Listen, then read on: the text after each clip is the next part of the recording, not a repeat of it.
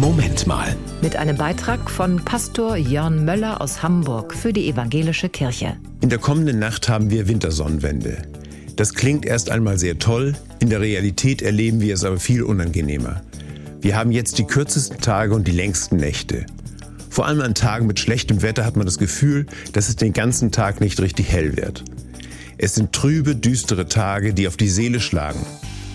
Mir kommen dann immer mehr Geschichten in Sinn, die mein Bruder erzählt, der einige Jahre in Hammerfest gelebt hat, der norwegischen Stadt weit nördlich des Polarkreises.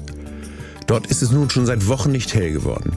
Man steht im Dunkeln auf, arbeitet den ganzen Tag in Dunkelheit und geht abends im Dunkeln nach Hause. In vielen Häusern hängen in allen Fenstern kleine Lampen gegen die Dunkelheit und es ist kein Wunder, dass die Menschen in einigen Wochen jubeln, wenn es wieder etwas dämmert und die Sonne dann am Horizont erscheint. Ganz anders habe ich selbst das Gegenteil erlebt. Die Mitternachtssonne im Sommer. Wenn es über Wochen nie dunkel wird und man in schönen Nächten bei gutem Wetter mitten in der Nacht in Wärme und Sonnenschein auf der Terrasse sitzen kann.